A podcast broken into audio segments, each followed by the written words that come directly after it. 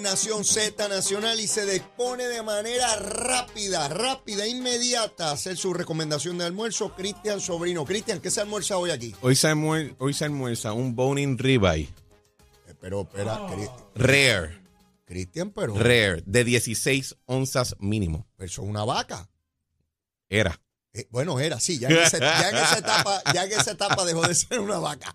Este, Era. Eso es un animalito muerto y caliente. Pero, Pero con el hueso. eso es caro. ¿Cómo? Eso es caro. Sí, Sí, bueno. en, e- en efecto. Este, ¿Y con qué se come eso? Con una copa de vino. No me ¿con dos qué lo mezcla? No, no, sin el Ah, líquido. con una espinaca a la crema, que eso es espectacular. Espinacas a la crema. Oye, Sí. hoy te fuiste. este, Hoy me voy exótico. eh, bueno, es una manera cosas- elegante. En, hay mi, co- en mi barrio dirían otra Es cosa. que tengo cosas que celebrar. Eh, ah, bueno, pues estamos, estamos, estamos. Si es celebración, vale. Pero en mi barrio dirían otra cosa, no es ¿Qué? exótico. No, no, olvídate. Me cuentas fuera del aire. Te, te digo, te digo fuera del aire. Mira, eh, mira cómo es esta cosa del seniority y no seniority en el Congreso y cuando tú eres eh, delegado de un territorio. Ajá. Resulta que con la nueva configuración en la Cámara de Representantes Federal con los republicanos al mando, se recomponen los comités. Han sacado a Darren Soto de la Comisión de Recursos Naturales de la Cámara e incluyeron a Alexandria Ocasio. En el subcomité de asuntos indígenas e insulares, eso no puede ser más, más siglo XIX, pero bueno, existe una comisión de asuntos indígenas e insulares en la Bueno, Cámara de hay, Representantes Federal. a indígenas hay que atender su asunto. Por eso, pero sea, por eso. Eh, ponen a presidir a Harriet Hagerman, es el nombre. Acaba de llegar al Congreso y la segunda persona en ese subcomité es la comisionada residente nuestra. Ajá. Mira qué interesante. Alguien que acaba de llegar, la pasan por encima siendo republicana. Pero acaba de, llegar al, acaba de llegar al Al comité Congreso, o al al, con- al Congreso. Es nueva, es nueva. Y la nuestra, por no tener derecho al voto, pues la ponen segunda, la, la, la, la, la, Sí. la vicepresidenta. Otra vez. Y por alguna, hay una cuestión, y esto yo me acuerdo de la época de Romero Barceló, cuando, cuando corrió en el 2000, a comisionado residente, que decía, las reglas no me permiten a mí ser presidente de una comisión hasta que yo esté 12 años. Ajá. Y yo creo que tiene que ver con eso también. No sé, me, me recuerdo Bueno, si pero, eso. pero en lo que llegan 12 años pasa um, dos lustros.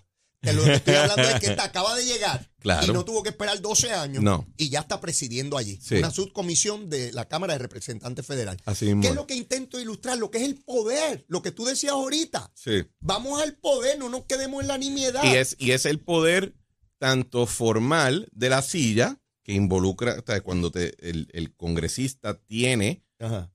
un, como, ¿cómo es que, que, que se habla mucho en, en el mercado laboral de Puerto Rico? Que habla las funciones, ¿verdad? Eso no está dentro de mis funciones, está dentro de mis funciones. El congresista tiene sus funciones, Mm. pero el congresista tiene unas funciones que no están eh, eh, en lista, que involucra su, su, su impacto cultural y mediático, ¿verdad? Mm. Y un congresista con voto tiende a tener más impacto cultural y mediático porque freaking vota, ¿verdad? Así que su voto importa. Claro. Así que, no, pero que- no lo digo así porque la, gente a veces Ah. habla como que votar es como que están. Sí, como que una- una bobería.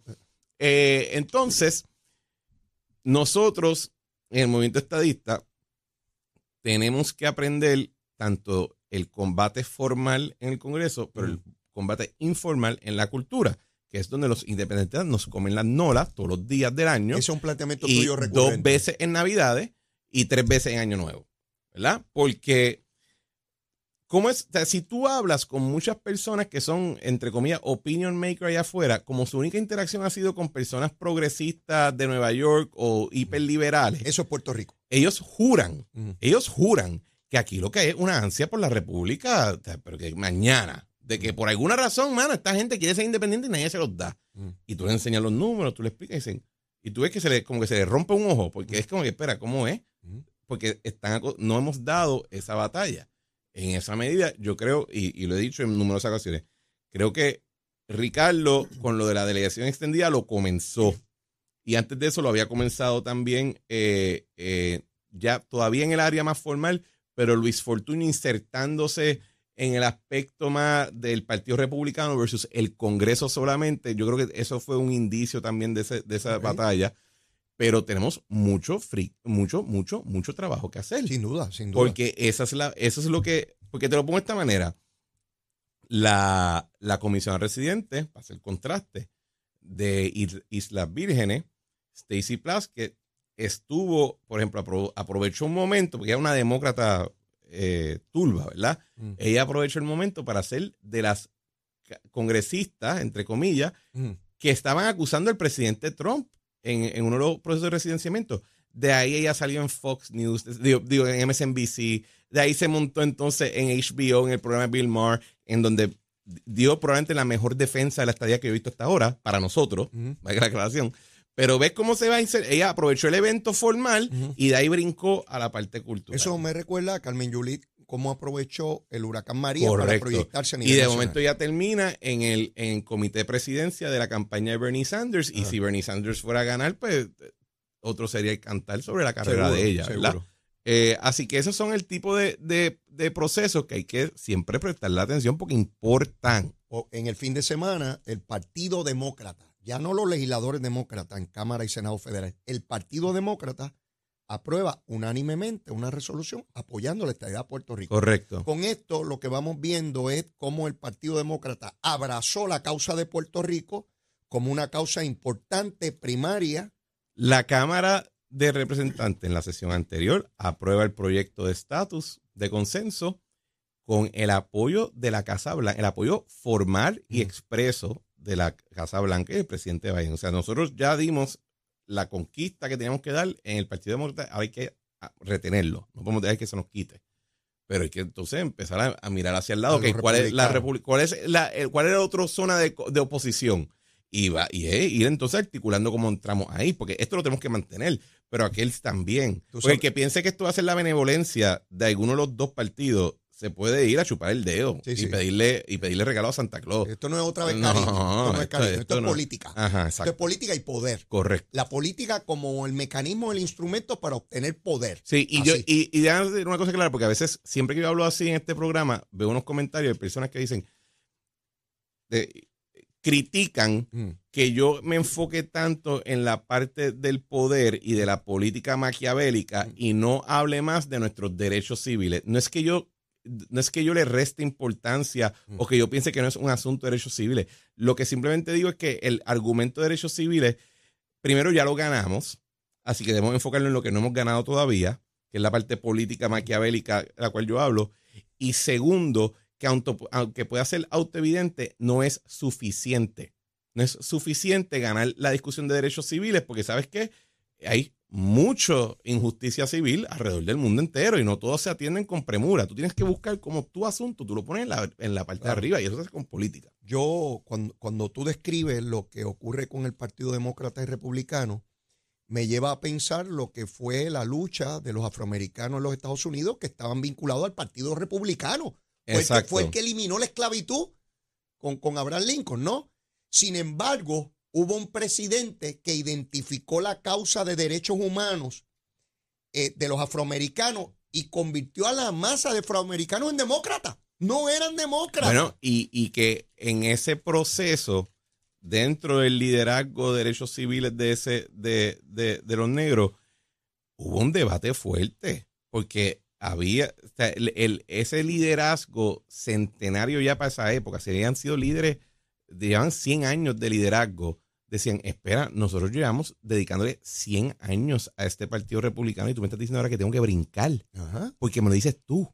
¿Quién diablo Tú llegaste ayer, caballo. 100 años de nuestro antepasado y nuestros abuelos llevan bregando con esto y tú quieres cambiar ahora. Y alguien les dijo, sí, y se tuvo que llevar a cabo la acción que movió, que, que pudo mover al presidente, que le dio el apoyo político maquiavélico a ese líder para que todo el mundo dijera, ok, pues nos brincamos. Y ahora, pues, oye, esos realineamientos se dan cada cierto tiempo. Hay montones de puertorriqueños que yo hablo con ellos y me creen que los afroamericanos, los negros de los Estados Unidos, siempre fueron demócratas. No, señor. Fueron republicanos. No es hasta la década de los 60 que viene ese gran cambio hacia los demócratas, porque le dieron derecho. ¿A dónde quiero ir con esto? Que los demócratas han abrazado la causa de Puerto Rico como un asunto institucional de derechos civiles, que lo que está detrás es poder político para los demócratas en Cámara y Senado, de añadir escaños demócratas. Y eso a su vez hace que se polarice la discusión y que los republicanos digan, ¿cómo? Para allá no voy a mirar cómo el movimiento estadista logra atender o atraer a ambos sectores, o por lo menos la mayoría de ellos, para que en Cámara y Senado se le dé paso al proyecto de esta idea. Ah, por eso es que lo traigo, porque a, a veces pensamos, y, y ocurrió en la elección pasada, y venía ya ocurriendo desde el 16, pensábamos que la gente aquí era popular y PNP y se acabó y eso iba a ser así por los siglos de los Y siglos. que no tienen la capacidad de mirar para el lado de vez Pues ya cuando. vimos que no, Que miran para el lado. mirar otros partidos acabando de comenzar de ser inscritos y mucha gente y, votar y por de- ellos. y a tal nivel donde, y quizá alguien puede comentar, pero yo creo que lo- los números que se han publicado después de la elección del 2020 son bastante claros. O sea, el brinco de Juan Dalmau. Vamos a olvidarnos de Alexandra Lúgaro Sí. y de Dignidad. Vamos a enfocarnos en Juan Dalmau. O sea, el, el- el candidato a la gobernación del PIB, del. Partido Independiente Puertorriqueño. O sea, Independencia está en el nombre. ¿verdad? Esa es su marca Sí, sí. su brinco electoral fueron mayormente estadistas, frustrados, molestos por diversas razones, que eh, hicieron un voto de protesta contra el PNP. O sea, estadistas le dieron al PIB el brinco más grande Sí, en pero, su pero no hay que preocuparse historia. por eso porque las primarias fortalecen. Claro. Eh, sí, porque no nos dimos suficiente de duro. Sí, tengo que sí, dar más no, duro no, todavía No, la no, ahora es que va a estar Y fortalecido. cuando uno ve eso, uno dice, espera, o sea, le- el- y, y el otro elemento, 52% vota por la estadidad, pero solamente el 33% Tres. vota por el candidato del PNP. O sea, ¿qué significa eso? Que el elector puertorriqueño puede literalmente masticar chicle y caminar a la vez. Segmenta, segmenta la. Tiene- y eso es un brinco bien grande porque implica que el elector puede poner un tema en una cajita y otros temas en, otra, caja, cajita. En otra caja. Sin duda. Estoy de acuerdo contigo. Eh, por otra parte, vamos a, a lo que acaba de anunciar José Luis Dalmao. No voy a la, no voy a la reelección en la presidencia, que la coja el que le dé la gana. Me importa un bledo eso. Me estuvieron fastidiando dos años, que yo y que no recaudaba dinero, que no organizaba, que no convocaba a la Junta, que yo soy un desastre. Pues fantástico, que la coja otro pájaro. En el camino, solo un pájaro pájara va a ganar, los demás quedan derrotados, con lo cual ya lo saqué del camino. Sí, porque es así, Claro, es así. sí. Ya saqué un montón del camino. Cuando proteste le va a decir, pues usted ni su partido lo quiere. Bueno, piénsalo del el partido PNP, ni Ricardo Rosselló, ni Pedro Pierluisi, que son los últimos dos gobernadores electos, ganaron siendo presidente del partido. Así es. Y eh, si no me equivoco, Luis Fortuño, cuando en la, luego de la primaria de Rosselló, él no era presidente del partido en esa época tampoco. No, no, ¿verdad? era, era Rosselló. Era Rosselló. Así era que Rosselló. nuestros últimos tres gobernadores electos No eran presidentes. no eran presidentes de su partido. Cuando fueron a la primaria para escogerlos como candidatos. Y Pedro Rosselló, cuando le ganó a, a- a Pesquera, ¿también era presidente del partido o no? ¿O era Eh, Carlos no, el presidente? Carlos Pesquera era el presidente. Carlos Pesquera. Cositas. Eh, sí, sí, no, son, datos, pues como las primarias este, este, fortalecen, pues Claro, siempre es bueno ir sí. a, a- a eso- a esas cosas. Pero cuando fortalece. tienes un tren, lo mejor es chocarlo contra otro. Exacto, y ahí Eso se es sabe cuál ahí sabe tren. cuál es el duro. Exacto. Ah, Eh, eh, entonces vamos contra el tren bala de Japón. exacto. Mira, eh, ¿a dónde voy? Todo eso fue sarcasmo. Entonces, él se- sí, seguro. Él se va a la primaria de ley, se va al verano de arriba. sí. Se concentra en su candidatura, en recoger fondos para su candidatura, en buscar su equipo electoral de él. eh, eh, y entonces, pues, ya tendrá el momento para decirle al nuevo presidente o presidenta, tú tampoco has recogido chavos, tú no has reorganizado el partido, eso está liquidado ahí, así que yo soy mejor que tú. Estás enfocado solamente en tu candidatura, Está en etcétera. la cosa esa que tú dices maquiavélica. Sí, sí.